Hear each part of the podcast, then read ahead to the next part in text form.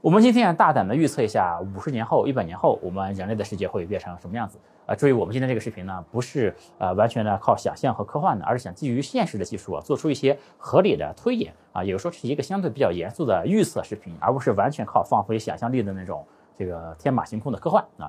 我预计呢，人类会经历 AGI 时代、智械时代，还有脑机时代这么三个时代啊。我们会预测一下每一个时代的这个时间点，呃，这里面的技术演进和发展，呃，这个时代的典型的应用以及它带来的危机和挑战，我们都会聊一聊。最后呢，也来预测一下人类最终的结局啊。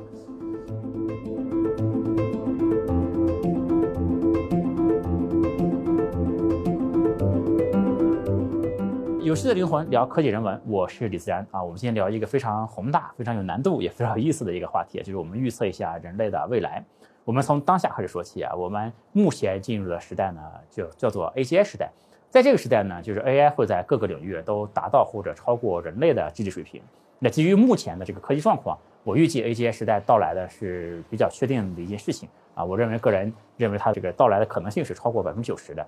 啊，现在呢，AI 还在一个比较早期的时候啊，就是它不像我们现在的 CPU 芯片啊什么的，就我们已经看到了很多物理层面的一些限制。AI 呢，其实我们就目前还没看它目前确切的瓶颈在什么地方。当然，这个 AI 还是非常难的啊，我们看到了很多的难点。但是呢，我们同时呢，仍然有很多办法可以进行尝试，也就是很多思路还有待证实。比如说 AI 呢，我们其实还没有看到它发展的一个上限在什么地方。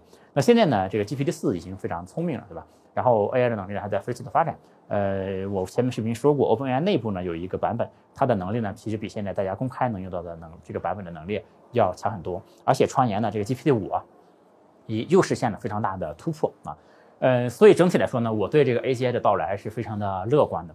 呃，我预计的时间呢是需要五到十年的时间啊。现在呢是二零二三年底，呃，我们就粗略认为二零三零年啊，人类会全面的进入到这个 AGI 时代里面去。当然，我今天的里面有些预测可能乐观一点啊，就我也说一下这个行业里面人的看法。这行业里面呢，更多的人可能认为 AGI 时代到来要十年或者说十年以上的时间啊。呃，AGI 方面呢，这个当前的进展就是 AI 已经有了初步的智能。就是大模型的能力呢，也在逐渐的加强，而且也在往多模态的发展啊。现在大家可以看到，ChatGPT 已经可以用自然语言交互的非常好，对吧？而且可以用自然语言交互来画图、来编程。那将来呢，这个声音啊、视频啊、各种各样的文件格式啊、各种各样的形式嘛，它都可以支持。呃，我觉得未来 AGI 的发展呢，还有两个重要的节点。一个节点呢是 XR 啊，我们就是 AR、VR、MR 这些东西，我们统称叫 XR。呃，大家可以看到，在我的预测里面呢，XR 不是一个单独的时代，因为我前面提到了 AGI 时代啊、机械时代、脑机时代，没有一个 XR 时代，对吧？因为我觉得 XR 呢，它其实不是一个单独的东西，就是它的更大的意义呢是和 AI 做互补的。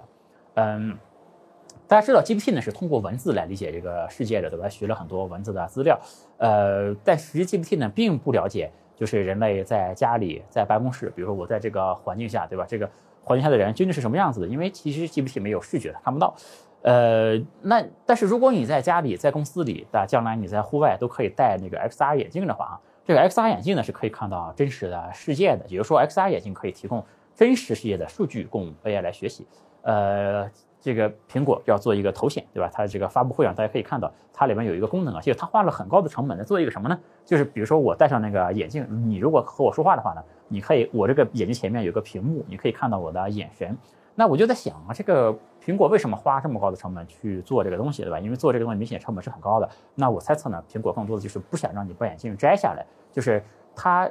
因为我如果说你和我说话，我还要摘下眼镜来，对吧？这个眼镜它就学习不到这个环境的数据的。而且呢，就是如果你和我说话的话，你能看到我的眼睛，因为人和人之间对话能看到眼睛会自然很多，对吧？你如果看到我戴一个墨镜，或者说一个很大的一个头显，你和我说话，你会感觉很奇怪。但如果你能看到我的眼睛呢，我们的交互就会更像正常的一个交互，就会自然很多。所以说呢。那这时候就给了 AI 一个学习的机会哦，原来人类打招呼的时候表情是这样的，对吧？原来你在这里打游戏，你妈妈过来这个给你端了一个水果，或者和你说话的时候，这个表情是这样子的。那在这个 XR 的这个帮助下呢，这个 AI 才能更好的理解这个真实的世界啊，也才能创造出更加真实的 AI 的角色。那所以说，我觉得这个 XR 是 AI 的一个发展的重要的节点啊。那还有一个重要的节点呢，我认为就是 AI 互联网。这个 AI 互联网呢是相对于移动互联网来说的，因为呃，就是在移动互联网之前是传统互联网嘛，那这个后来在十几年之前就发展出了移动互联网。那移动互联网呢，其实和传统互联网它的区别还是非常的大的啊。就是我觉得未来也会有 AI 互联网，那就很多东西它不一定会延续移动互联网的这一套东西，就像移动互联网以及很多东西没延续传统互联网一套一样，对吧？我觉得这里面呢也有大量的创业机会。我举个简单的例子啊，比如说这个你可以未来肯定就有 AI 的这个辅助用这个这个用户来买东西，对吧？这个 AI 肯定会有 AI 方面的电商什么的。那你如果让 AI 帮你挑选一个商品啊，你觉得 AI 应该去帮你逛京东、逛淘宝这些这个传统网站去找吗？对吧？不就其实不一定，对吧？那就算 AI 去这些传统网站去找，那他找到了你要的商品，那你是不是可以问他这个商品是哪个厂家生产的啊？它是从哪个供应链来的？那如果我直接在这个供应链下单，直接在这个工厂下单，会不会更便宜呢？那那这个京东、淘宝、这个拼多多这个平台。它们的作用是什么，对吧？因为就是移动互联网的出现，确实让信息变变透明了。你以前没有这个移动互联网的时候啊，那线下很多的店家，他都可以随便宰顾客的，对吧？因为这个这个顾客也不知道这个东西值多少钱。那现在有了移动互联网的这些平台，它这个用户一查啊，这个东西这么究竟应该卖多少钱，它价格就变透明了很多。然后也有很多移动互联网的平台，它号称自己取代了中间商，的广告词说没有中间商赚差价什么的。但是其实你想。这些平台本身它不也是中间商嘛，对吧？他们其实也是中间商。那移动互联网这些中间商呢，在 AI 的时代，它还有存在的必要吗？是不是 AI 直接向工厂、向供应链下单就完了，对吧？呃，而且呢，我觉得现在的 AI 呢，它的权限其实是很低的。你比方说 ChatGPT，你只能和它说话，它不能真正的来操作你的电脑，对吧？这个你将来究竟用什么软硬件，怎么和 AI 进行交互，怎么让让 AI 和现有的系统进行更高的整合，同时给 AI 更大的权限，这个让。它真正能自动的帮你做一些事情，而不是说你问它，然后你自己去做，对吧？然后对，就是还有一个更重要的啊，就是未来的世界呢，除了人和 AI 的交互之外呢，还需要 AI 和 AI 的交互。那这个东西该怎么去设计？那这个话题呢，就是因为 AI 互联网这一块呢，就是话题太大啊，我们今天就先不展开太多了。有些问题可能我也没讲清楚啊，但我觉得一定会有一个 AI 互联网这么一个东西。呃，我们就说这个 AGI 时代，它典型的应用啊，就是所有需要智力的场合，我们都可以让 AI 来做了。然后它带来的危机和挑战呢，就是人类有越来越多的工作被 AI 所取代，尤其是智力方面的工作，以及这个失去智力的独特性之后啊，人类可能会对存在的意义有一些怀疑。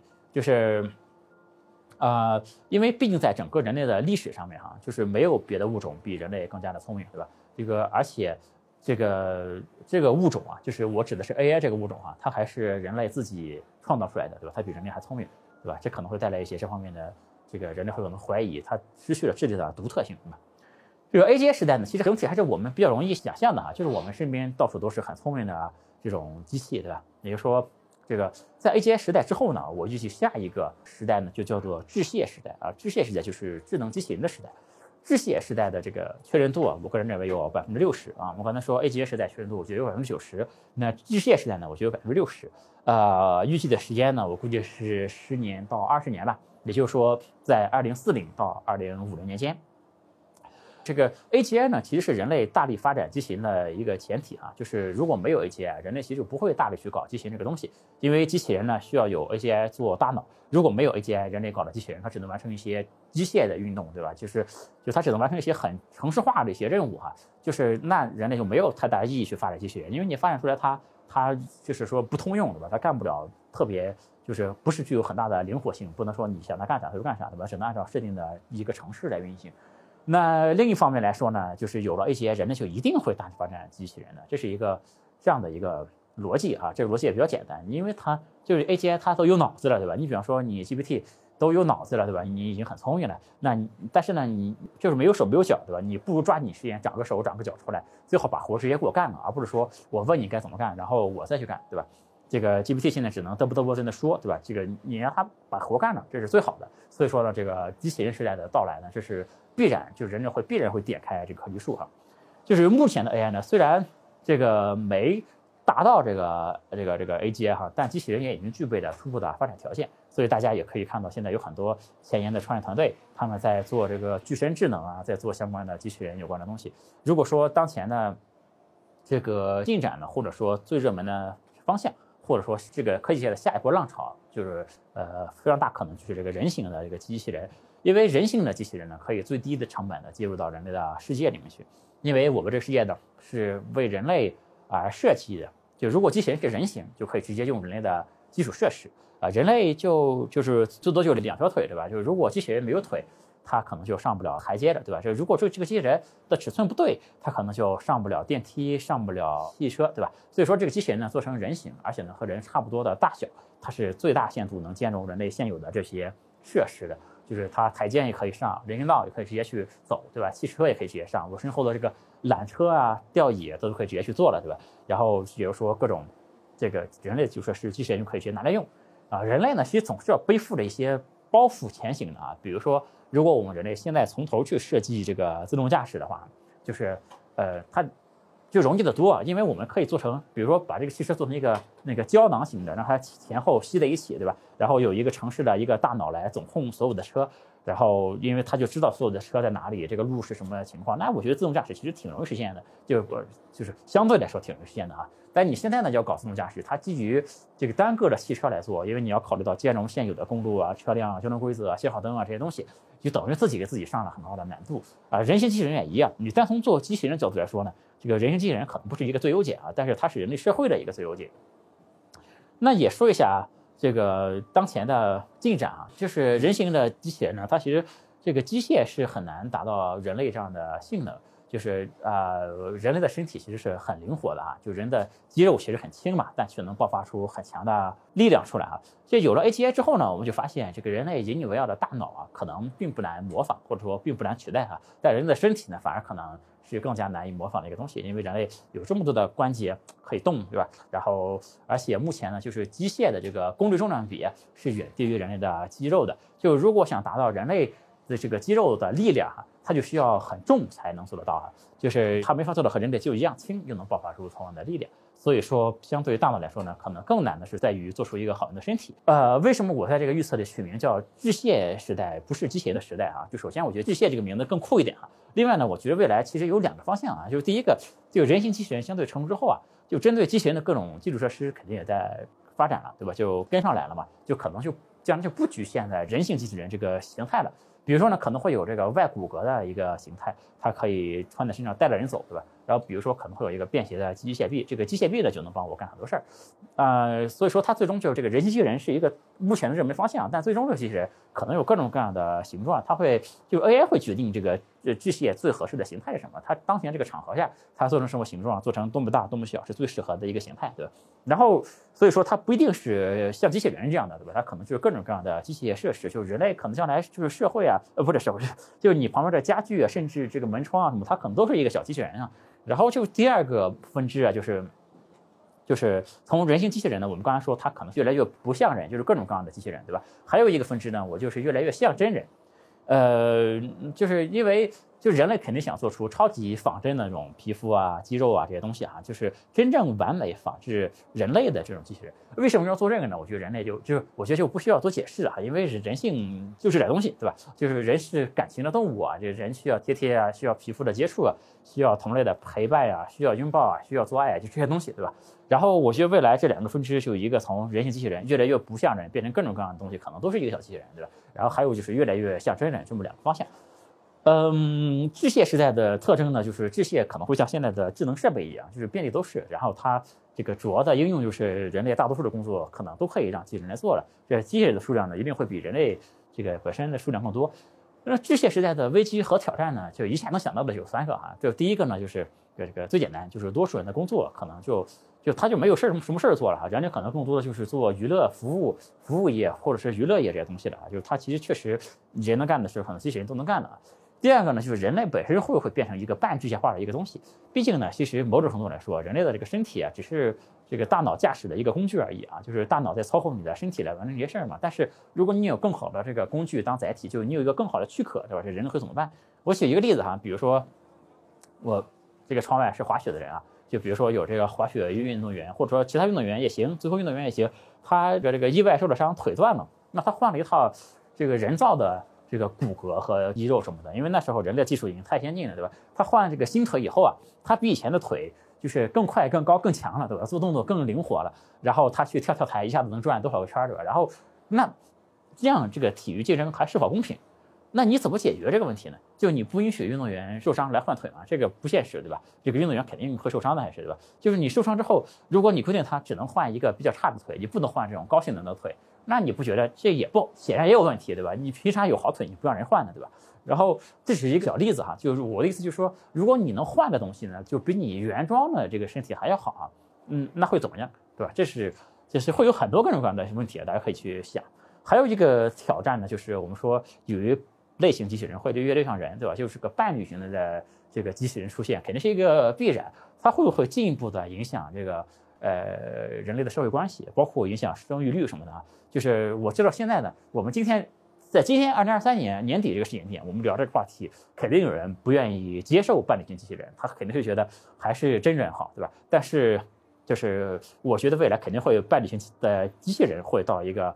这个真香的水平，对吧？就是他可以一直年轻，一直漂亮，他也可以或者帅，对吧？他也可以忠诚，他也不会这个生病，而且呢，他的性格呢，你可以来自由的设定，就甚至你说他太完美会不会不太真实？你可以设定呢，不让他这么完美就行了，对吧？他也可以有一些缺陷，你你想照顾他那也可以，对吧？就是他完全可以做到你想象中最完美的那个形态。现在呢，很多国家其实大家可以看到，这个生育率都已经很低了。就有了这个伴侣型的机器人呢，是否会进一步的影响生育率，然后进而影响人类种族的延续啊？呃，这个对，这就是巨蟹时代的一个预测啊，就是就是我昨天呢也和那个。就是一个就是 MIT 的一个博士在交流这块东西，因为我最近交流的学者还蛮多的，有些人呢就认为这个机器人的到来啊是他在 AGI 之前呢，因为这个 AGI 还是比较难的，但机器人它其实不需要那么聪明就可以进入家庭去帮你干很多事儿了。但是我还是更期待这个 A 就是带 AGI 的机器人出来啊，就是所以说我的预测呢是先是 AGI 的时代，然后呢是巨蟹的这个时代，就是二零这个呃四零到五零年啊。然后我们再往下说，就是脑机时代。脑机时代呢，就是二零五零到二零七零年我的预测啊。然后这个我们前面说 A G I 时代，我预测这个确信度是百分之九十；机械时代是百分之六十；脑机时代呢，我觉得百分之三十吧。这个脑机接口呢，现在也有人搞啊。这个我为什么把它放在机械时代的后面呢？就第一呢，我觉得脑机是更难的。就我们现在人类对大脑的理解，其实基本上还在一无所知的，就或者说知之甚少的这么一个状态啊。第二呢，就是致谢呀，它成熟之后啊，脑接口它才能把致谢接到人的身上啊。就是第三呢，就是如果只是 AGI 的时代啊，你想 AGI 它是在这个电脑里面，你比如说像 ChatGPT，它再聪明，你也没法，它也没法蹦出来，就是融入到我们人类的物理世界去。那其实对人类这个冲击啊，其实没有那么的大哈。但是到了致谢呢，他们就真真正正的进入到了人类的物理空间。那而且你想想，你它其实完成了在从智力到体格上。就是对人类的一个双杀，对吧？就是你设想一下，你家的这个电水壶、电暖气这些东西可能都比你聪明，对吧？这个扫地机器人能干的事儿可能比你能干的事儿多。那这个对我觉得对人类这个社会的冲击还是会蛮大的哈。而且我觉得这些之间的他们的沟通速率是是非常快的，人家哪怕用现有人的技术，那 WiFi 一连每秒能传多少数据呢？可以传很多。那如果人要靠说话才能和这些来沟通。那你一秒钟能蹦几个单词出来呢？那这我觉得效率非常低啊！你要被机械看成一种非常低等的生物了，对吧？你沟通速率这么低，带宽这么低，对吧？所以我我实际上我觉得这种人用说话沟通这种方式，作为我一个。可能有点偏理科思维的人来说，哈，他其实是很难接受的，在未来一个科技高度发展的一个社会啊，因为比如说我有一个想法，我要跟你说，我需要先编码成一组神经元的信号，对吧？然后传递给我的声带，我的声带呢会把它变成空气的一个声波的震动，对吧？这个震动呢传到你的这这个耳蜗里面，然后你接收到这个呃听觉神经接收到这个信号之后，再让大脑大再次的去解一次码，你才能知道我说的什么。这个过程呢，简直我觉得太啰嗦了啊，就效率太低了。而且呢，最终我表达的意思可能和你理解的、接触到的还是会有很大的差别。所以我觉得，这人如果到了那一天呢，肯定会想发展自身的能力，那人就需要借助脑机去拓展人类的智力和体力啊，以及就是提升人类和外部数据的传输的速率啊。如果你只是想一想，你就能和别人和机器进行这个沟通的话，那肯定比。你要先组织文字、组织语言说出来，那就是要准确的多。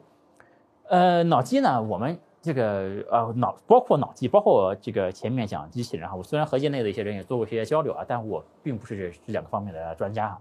呃，我只是自己这个了解了一下。今天我们这个视频啊，就如果我有讲错的地方呢，讲的不对的地方，也欢迎大家就是指正和探讨啊。就当然，对于那些只看过科普视频的网友来说，这个就不需要指正了啊。但是大家有什么想法，可以就是呃来畅想都可以，对吧？就是我觉得当前脑机接口的发展啊，我我觉得有两个主要的问题啊。第一个，首先是在这个信号采集这方面，它是无法兼顾精度、规模和无创这三个点呢。就是在精度方面，其实现在。人类是可以做到很精确的，就你可以把一个小小探针放在一个单个的一个神经元那个上面来看这神经元的状态，呃，这样呢，我们得到这个神经元细胞的状态是非常的精确的。但是你没法在每个神经元细胞上都放一个小探针，对吧？也就是说，这个精度和规模是不能兼顾的。大家也应该看过那种人头上面贴很多那种电极的那种方式啊，那种方式呢就是有规模，因为它可以监测你整个大脑的一个活动。但是这种能同时监测整个大脑的这种方式呢，就精度就太差了啊，因为它隔着人的这个头盖骨啊，你就像就在外面贴东西去监测大脑的活动，这个大概就像你在一个体育场外面去听一个听演唱会一样，对吧？你只能听一个大概的一个里面在唱什么歌，但是呢，我们其实希望听到的是里面这个体育场里面每一个人他的状态，他在窃窃私语在说什么话，或者说他跟着唱，他唱的怎么样，他就没有跑调什么的，对吧？那所以说。隔着头盖骨呢，它还有一个好处就是它没有创伤嘛，它是它无创的，它不需要。毕竟人的这个脑壳你不能随便给它掀开，对吧？这个华佗当年都没成功做到的事儿。这个我们如果把这个传感器呢放的离神经元越近，那它能接收到的信号就越好。但是你就要开颅啊，就要有创。那现在还有公司在做什么呢？就是通过这个把一些东西就打到你的这个血管里面去，然后它在脑部的血管里面能够像一张网一样的张开。那这种的创伤就比较小，它起码不需要把你头盖骨给掀开啊。然后，但是它这种呢也不是紧贴着这个大脑的神经元，它是中间是隔着一个血管壁嘛，它信号其实会好很多，但也没有那么清晰。呃，所以说就是在精度、规模和无创这三点上嘛，就是啊。很难兼顾啊，然后还有一个重大的问题呢，就是人类对大脑的理解性太有限了，因为大脑真的是太复杂的一个东西，就它不是说你能捕捉到这个神经元的信号就行了，这个信号它的作用是什么？它是干什么的，对吧？因为这个细胞连接到哪里，你可以理解成这个神经元它下面它不是有很多的这个轴突啊、树突啊这些东西嘛，就是它这些突起啊，神经元细胞的突起可以非常非常的长，然后它下面的连接很复杂，就你可以理解成就是你上面看到一些。这个电路的元件对吧？但它下面的这个走线是非常乱、非常复杂的一个东西。这个而且呢，脑神经是可塑的嘛，就是你比方说，我本来我并不会滑雪，对吧？我学会了之后呢，就是我脑中就建立了新的神经元的连接出来。那所以说这个连它不是会，它是会一直在变化的。就是而且呢，我们每个人的神经系统都不太一样。比如说，你看我的手可以在空间中非常灵活的来移动，对吧？这个，但是呢，我们每个人控制手移动的这个方式并不太一样。就是，总之呢，就是人类离破解大脑真正的，就是离破解大脑这件事呢，还差很远。啊，这两个我觉得是最难的点。当然，这个脑机的难点可就太多了啊，所以我预测脑机是这个比较往后的一个事儿啊。就比如说，现在脑机这些设呃设备，往往它这个体积很大，功耗也很高，对吧？这个脑机接口中呢，有一个概念叫做全脑接口，就是 WBI，就 Whole Brain Interface 啊。这个意思呢，就是你可以。这个捕捉和大脑，就是捕捉和影响大脑中每一个神经元的信号，这个叫这个全脑接口，也就是说脑接口一个比较高层次的一个境界啊，比较完美的一个实现的方式。这 WBI 呢，相对于 BCI，这个 BCI 我们前面没说，就是 Brain Computer Interface，就是这个脑机接口，就是 BCI 啊。我们这个尽量去避免一些这些这些现在还没有那么流行的术语什么的啊。就是呃，WBI 相对于 BCI，就是脑接口来说呢，它有一点点类似于 AGI 和 AI 的关系，因为 AGI 就是 AI 的一个。相对终极一点的一个目标了，对吧？然后 WBI 呢，可以说是 BCI 的一个终极目标。那大脑有多少个神经元呢？据估计呢，可能有八百六十亿个神经元啊。如果我们只算大脑的皮质的话，因为我们最需要的一些功能，比如说认知啊、决策呀、语言、运动啊，这些呢都在大脑的皮质。大脑皮质呢也有一百六十亿个神经元。那我们现在人类的技术能这个同时检测多少神经元呢？呃，非常抱歉，大概就是几千个啊。这个半导体的发展有一个摩尔定律嘛，大家都非常熟悉。那脑机接口呢，这边也有一个史蒂文森的一个定律，就是呃，它其实是比较类似半导体的摩尔的定律。这个史蒂文森定律呢，就是呃，说我们能够记录的这个神经元的数量是每过七点四年会翻一倍，这是根据一些统计数据来看出来的。如果我们按照这个定律的发展呢，就是每七点四年翻一倍，我们这个离实现 WBI，离实现这个全脑接口，其实还需要非常长的时间。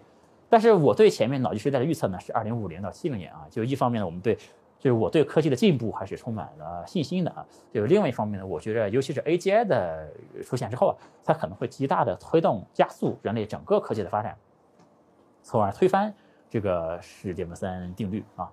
呃，另一方面呢，就是就像我们前面说，你进入这个机械时代不一定需要 AGI 一样啊，就是我们也不一定需要全脑接口啊，我们不一定需要这么高的精这个精度才能进入到脑机时代里面去。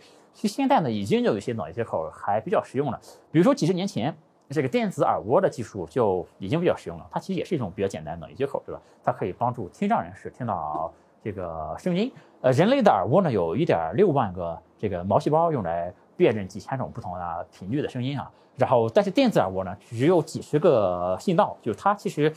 嗯，能辨认的声音比人类的的声音还是要差一些的啊，但是已经可以实现基本的听觉功能，帮助这些有听障的人士这个正常的生活是没有问没有问题的。就是我身边的人呢，也有这个技术的这个受益者，有用这个电子耳蜗生活的，这个生活质量还可以啊。就是还有呢，就是可以帮助这个有视力障碍的人，让他们。看到一些东西，就是虽然还不能让他们看到很清晰的这个图像啊，但是已经可以让他感受到就是光的存在，让他辨认一些物体的边缘什么的，这比完全都看不到还是要好多了，对吧？然后就可以帮瘫痪的人用意念控制一些电子设备啊什么的。呃，所以说脑接口能落地的东西呢，肯定也是越来越多的哈。这个脑接口未来方向呢，我们我我个人希望看到就是大脑和脑机更深度的一个融合，就是它可以。就是做到我调用脑调用我的脑机调用 AI，就像调用我自己的记忆一样，就是就等于把这个脑机啊完全融入到人脑的控制里面去。那脑接口的应用场景呢，我觉得可就太多了。就是我们真正掌握了大脑的奥秘嘛，那我们就可以放开想象去想。比如说，你可以用意念来控制你身边的各种各样的东西，就像科幻片这些探长，对吧？就是你可以就感觉自己无所不知、无所不能那样的感觉，因为你大脑里面就连着 AI，对吧？你可以直接就你想啊，哪一年发生什么事儿，或者说一个什么什么你从来不以前没听说过的一个词，对吧？你就但是你就像已经会了、学会了一样，对吧？然后你还可以借助一些。这个设备你能看到，比如说那个红外线、紫外线，你都能看得到，对吧？我身后在发生什么，我也可以能看得到，因为我可以用脑机连上我的手机或者连上别的摄像头，我都能看得到。然后你还可以有这个远程能力的传递，比如说你想吃你妈妈做的饭，你妈妈又不在身边的时候，呃，你可以让你妈妈的意识传送到你的这个人大脑里面来，或者传送到你旁边的一个那个机器人的大脑里面来，来掌控他的身体来做饭，对吧？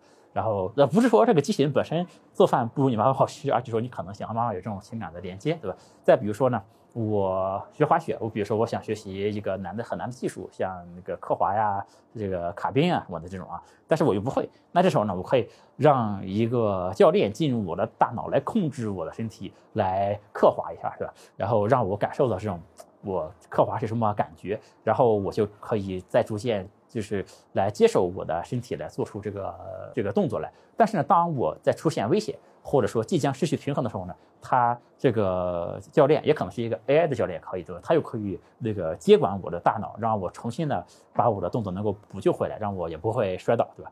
然后或者说对这些重要的技能，比如开车，你可能不用学，这样。你可能 AI 直接来控制你大脑，本来可能它给你建立神经元，你会了，对吧？因为我们现在人类学习的方式，你像我们学半天东西，就为了建立一个神经元的一个连接，对吧？如果你能直接控制你大脑做很多事儿，那其实这个学习的效率，各种东西都会高很多，你各种体验也会比较有意思，对吧？还有就是比如说做直播，那如果你感受到一个特别值得分享的一个体验，那你可以就直接通过脑机直播给你的朋友看。他们就像一下子到了现场一样，完全可以感受到你感受的东西。那你闻到的气味，你的感受的温度，你能看到的所有东西，那就像他在现场是一模一样的，对吧？然后脑机时代呢，它的这个危机和挑战就是，呃，就也很多。就比如说这个缸中之脑就成了现实，是吧？而且人类的这个基础的生物能力可能就退化了，逐渐。毕竟你想想啊，就是你只要随便想想，你就能得到你想要的体验，就是，嗯。我想吃好的，对吧？我想想就可以。我想玩什么东西，那我想想就可以。那你已经没有必要使用你的身体了。其实，科技的进步啊，某种意义上来说，就人类其实是在不断改造自己身体、延展自己的身体机能这么一个过程。就是比如说，现在我们每个人都离不开手机，那手机其实某种程度上讲，就是你一个外部的器官，对吧？你它可以给你提供各种信息和外界的联系，甚至还可以帮你获得食物和资源。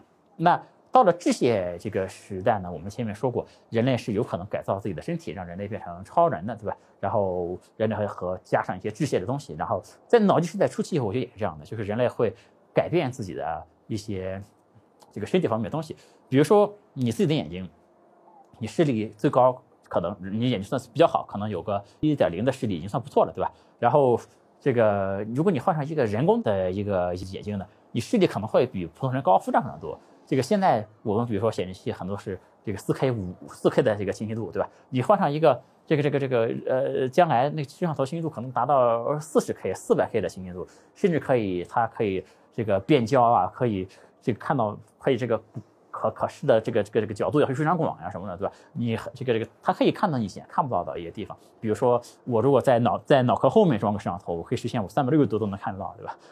然后就是。你也可以看到你看不到的颜色什么的，对吧？你后甚至可以直接像那个测温枪一样能看到温度，吧？你想看啥就能就能看到啥。那如果有这样的眼睛，你想不想换一个呢？呃，你这个我的粉丝应该可以知道，你可以看我最近的视频，我都没有戴眼镜，为什么呢？因为我做了一个全飞秒的一个手术。我之前呢大概是有四五百度的近视，加上一百多度的散光，然后这个。我为了纠正这个东西呢，我就做了一个全飞秒的一个手术，也就是说，我不惜做一个手术啊，把我的视力从零点几提高到一点零这样的一个水平。但如果将来有了更先进的，我都愿意去做这样的一个手术，对吧？那如果能给我提高非常非常多呢？那是不是你也愿意换上一个人工的一个眼睛或者什么的呢？对吧？所以说，我相信人类可能会越来越深度的去改造自己啊，从大脑到身体都可能去改，就是人类呢可能本身。也会越来越像机器啊，就是身上积满各种各样增强的各种 buff 啊，就是一直到脑机时代真正的到来。那脑机时代真正到来之后呢，我觉得可能反而就不会了。为什么呢？因为我的意识是这个很自由的，对吧？我完全可以不必再接受这个躯壳的限制，我何必再去增强我这个身体的躯壳呢？因为什么事儿我想想就可以了，我可以调用所有的东西，我就这个时代我反而就不需要再增强我的这个身体了，对吧？我只要把脑接口上一连，我要啥有啥，对吧？就我只要在一个地方，这个呃大脑接上线就可以了，对吧？这个高中大脑呢，就彻底的成为了现实。那最后呢，我们也说一下人类可能的这种结局啊。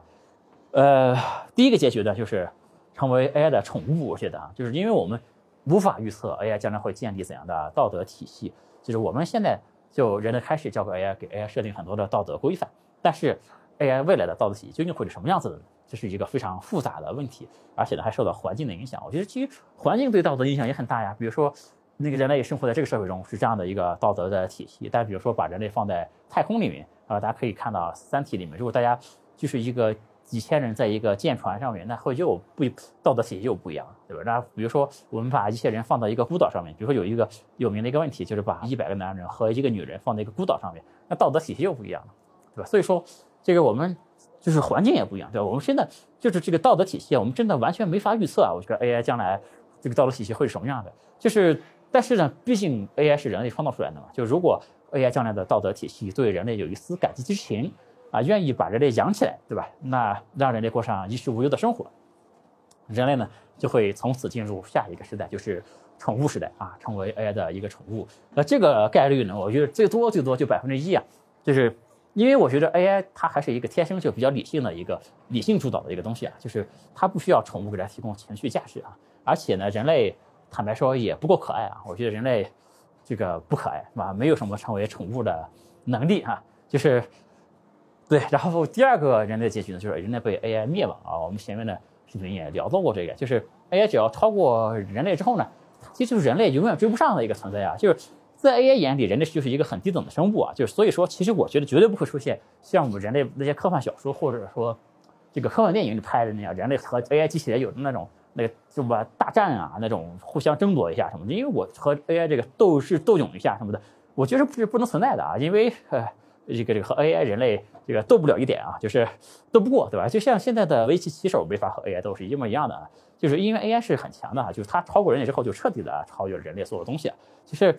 嗯，AI 时代呢，就 AI 呢，它很可能就是说，它没有不会把人类当成这个对手啊，这个，因为它不在乎人类啊，就是，呃，它如果万一把人类一不小心给消灭了，可能就是出于一个不是很故意的这么一个行为啊，就好比你你走路的时候不小心踩死了脚下的一个蚂蚁一样，那个蚂蚁就是人类，对吧？它被 AI 灭亡的概率，我觉得可能有百分之九十四啊。为什么九百九十四这么精确？因为我们前面不有个百分之一嘛，我们凑一个百分之九十五，把剩下百分之五的概率留给下一个可能性啊。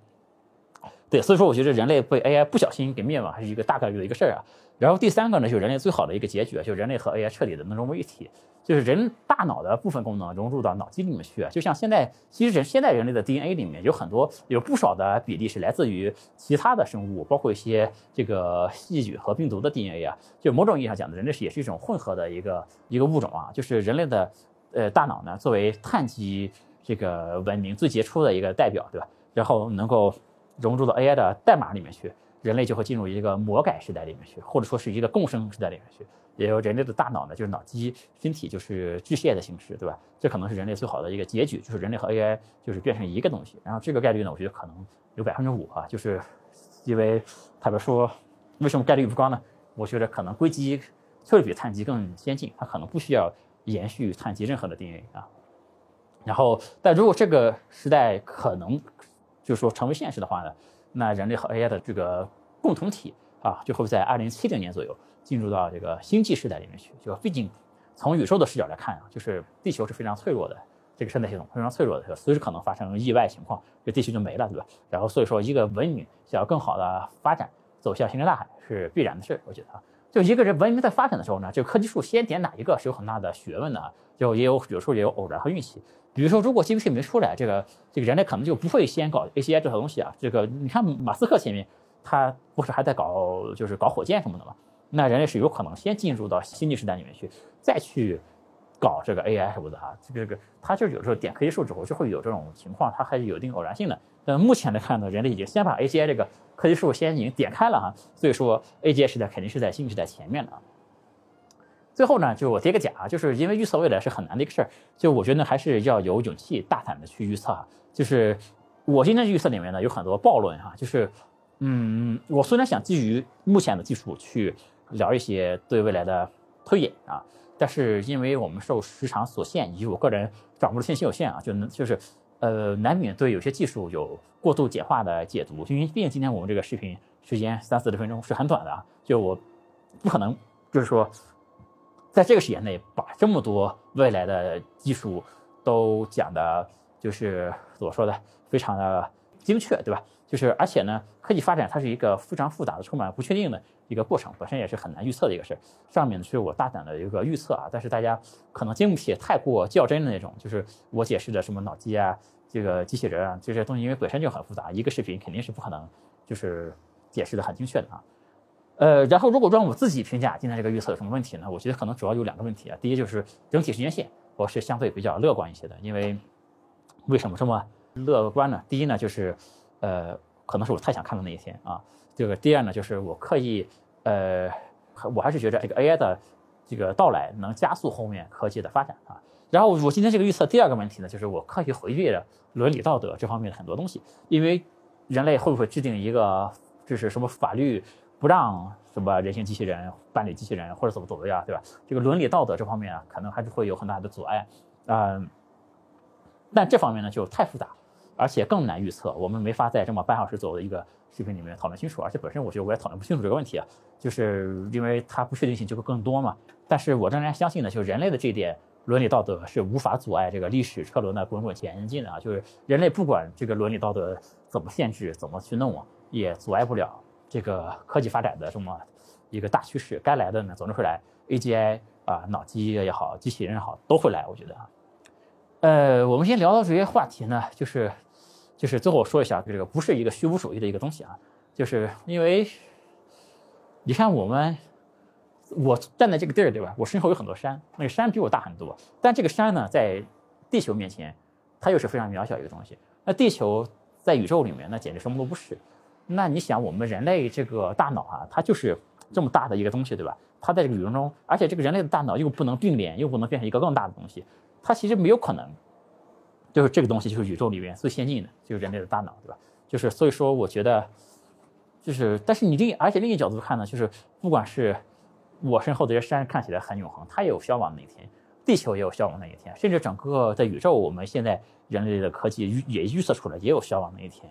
那一切都会这个呃消亡，对吧？我们所以说，我们将来我们看人类的结局怎么样？人类会消亡，或者是人类被 AI 统治？我觉得这并不是一个，就是我去悲观的、虚无的这么讲，而是我觉得它是一个历史的一个必然啊，并不是说就是这个人类就会一直都很牛逼、很无敌。就是我觉得也不会这样的。作为只有这么大小大脑的这么一个东西，对吧？就是，但是你想，就是当你一切都会消亡之后呢，那么这个过程啊，就是。唯一的意义啊，就是，呃，比如说一些这个，就我以前啊，这个我朋友叫我去打高尔夫，我就觉得你一个球自己在那打有什么意思？然后我到后来玩滑雪之后，我也才知道，就是你滑雪，你说有什么意义呢？也没啥意义。你说我滑雪能成为谷爱凌，能成为这个这个这个呃苏翊鸣这样的人吗？就是我也不可能。那我自己滑的这么菜，你再滑也不可能成为那样的高手。那我玩这个有什么意义呢？但有的时候，但所以说你就说。这个并不是说你去追求极致，你去突破人类的这个界限，或者说这才是意义啊。就是说，生命的过程本身啊，就是最大的意义，对吧？